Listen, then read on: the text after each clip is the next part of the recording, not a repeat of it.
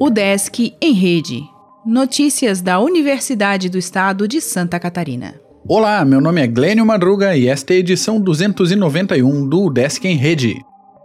Professor da ESAG defende forma de isolamento contingencial. O professor de Administração Pública, Leonardo Sec, explica em vídeo como o modelo de isolamento contingencial pode ser o mais indicado para conter a pandemia de Covid-19 em um país continental e diverso como o Brasil. O modelo é uma alternativa às propostas de isolamento horizontal, com quase todas as pessoas em casa, ou vertical, em que apenas os mais vulneráveis deixam de circular. O modelo de isolamento contingencial já começou a ser adotado no Rio Grande do Sul e deverá estar previsto também em guia a ser publicado pelo Ministério da Saúde com orientações a estados e municípios. De acordo com o SEC, a ideia é criar níveis de restrições à circulação das pessoas, de acordo com a gravidade da ameaça em nível local ou regional. O professor também explica no vídeo que, para que qualquer modo de isolamento funcione, duas ferramentas são essenciais: a testagem em massa da população e a capacidade de controle da movimentação das pessoas.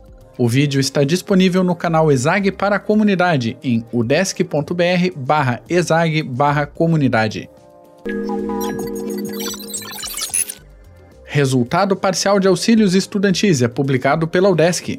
Lista preliminar do PRAF traz selecionados de graduação e da pós. Prazo para recurso vai até 22 de maio. O Desk Planalto Norte realiza formatura online nesta sexta. FAPESC mantém pagamentos de bolsas de pós-graduação. O Desk Joinville promoverá curso online de jogos digitais.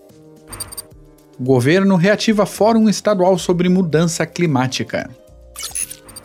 O Desk em Rede é uma iniciativa da Secretaria de Comunicação da Universidade, com produção e edição de Glênio Madruga. O podcast vai ao ar de segunda a sexta-feira, às 11 horas da manhã.